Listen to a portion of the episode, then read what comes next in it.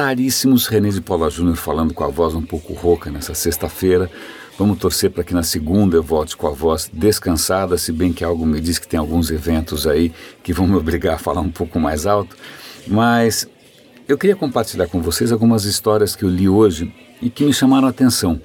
Uma delas eu acho especialmente inspiradora porque tem a ver não só com Big Data, inteligência artificial, seja o que for, mas tem sim com melhoria da vida urbana, redução de problemas é, sociais, impacto. E é o seguinte: o país de Gales, veja só, pelas contas deles, eles reduziram o, o registro de violência em 40%, 42%, para ser mais preciso. De que maneira?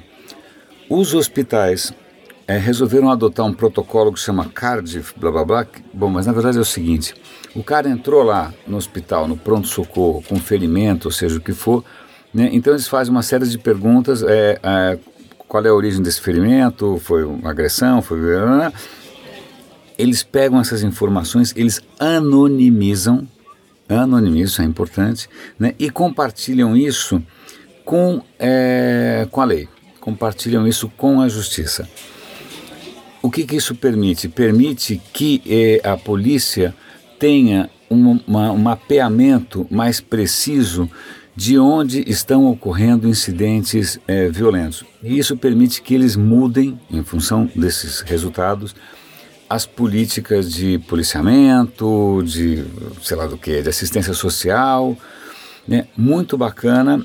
É, me lembra, de novo, Acho que eu nunca vou digerir bem essa história. Um projeto que eu propus para a cidade de Medellín, que era relativamente parecido, em que você tentava mapear a saúde das pessoas e cruzar isso com as informações sobre poluição para tentar ter algum. Bom, mas isso.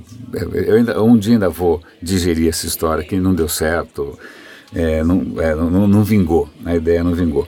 Mas de qualquer maneira, isso mostra não só é, o uso da tecnologia, etc. E tal, mas mostra uma, o que é aí que eu acho que é sensacional, uma consciência né, é, e, e, e, prioridades e uma transparência né, do serviço público é, que são admiráveis. Então, mais uma vez, isso comprova que o que faz diferença não é tanto a tecnologia, mas o quanto o lugar é decente ou não. Mas, de qualquer maneira, está aí o País de Gales dando um exemplo relativamente fácil a seguir. Tá? É, um outro artigo interessante que eu queria compartilhar com vocês é o seguinte: onde é que está? Está logo aqui, blá blá blá blá blá. Achei. É um, um link aqui no Big Think, que é um, é um site que às vezes tem conteúdo interessante, às vezes não, mas que cientistas resolveram criar um mapa interativo, e eu convido vocês a, a clicarem no link, darem uma olhada tal, mapeando 27 emoções. Vou repetir: 27 emoções. É, inicialmente, os caras psicólogos normalmente lidavam com algumas emoções básicas, que era raiva, é, nojo, medo, felicidade, tristeza e surpresa. Tá? Agora, essas 27 estão em inglês, eu vou tentar traduzir aqui em tempo real, são admiração, adoração, apreciação estética, é, é, divertimento, ansiedade, é, esse estado de. Como é que, como é que você traduz ó, oh, quando você está impressionado diante de alguma coisa? Sei lá. É a sensação de estranheza, tédio, calma, confusão, é, ânsia né, por alguma coisa, é, nojo, é, dor empatética, é, arrebatamento, que mais tem aqui? Inveja, excitação, medo, horror, interesse, alegria, nostalgia, romance, tristeza, satisfação, desejo sexual, que em português tem um nome muito específico, simpatia e triunfo. Uau, 27. Eu não sei se está faltando alguma, assim, eu não sei se eu tenho tantas emoções assim ou com que frequência. Algumas eu sei que muito mais que outras. Mas de qualquer maneira vale a pena dar uma olhada. É, eu sempre é, é, me, me, eu tenho um interesse razoável por maneiras de visualizar a informação. Né? E aqui acho que é uma, uma solução interessante, ainda mais sobre um tema tão fascinante quanto a emoção humana. Ah, outra coisa que vale a pena comentar com vocês é um artigo que saiu no MIT. É, estão criando o que eles estão chamando de um índice da AI, da inteligência artificial. Por quê? Tem muito hype por aí. né, todo mundo falando em inteligências artificiais que vão tirar todos os empregos ou que vão resolver todos os problemas tal. Então os cientistas resolveram criar um índice para mostrar até que ponto as coisas estão avançando. E o resultado né, é, não poderia ser diferente, quer dizer, eu acho que não poderia ser diferente, é assim, é, nem tanto, não estamos tão avançados assim. Né? A gente ainda está num estágio muito distante daquela coisa meio apocalíptica, né, dos robôs dominando todo mundo, roubando todos os empregos. Né? Ainda as aplicações são bastante limitadas e os resultados também são bastante modestos, sobretudo, isso é uma coisa que a gente não pode jamais esquecer, pela necessidade brutal uh, de treinamento. Né? Você tem uma necessidade de treinamento razoável.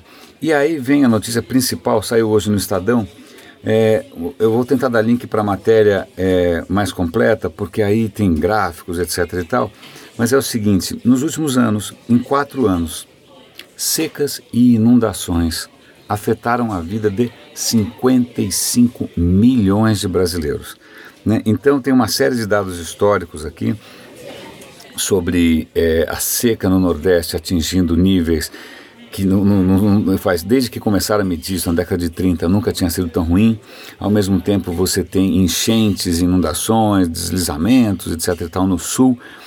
É 55 milhões de brasileiros é bastante gente, né? Deve ser se você somar uns cinco países europeus não dá isso. E está muito claro de que isso são sinais já de mudanças climáticas provocadas pelo aquecimento global.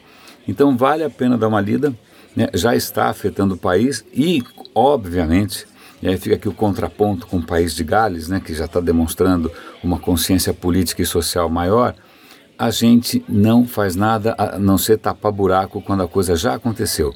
Não existe nada preventivo. É, muitos dos desastres poderiam ser minimizados por políticas urbanas mais responsáveis ou por uma melhor, um melhor monitoramento.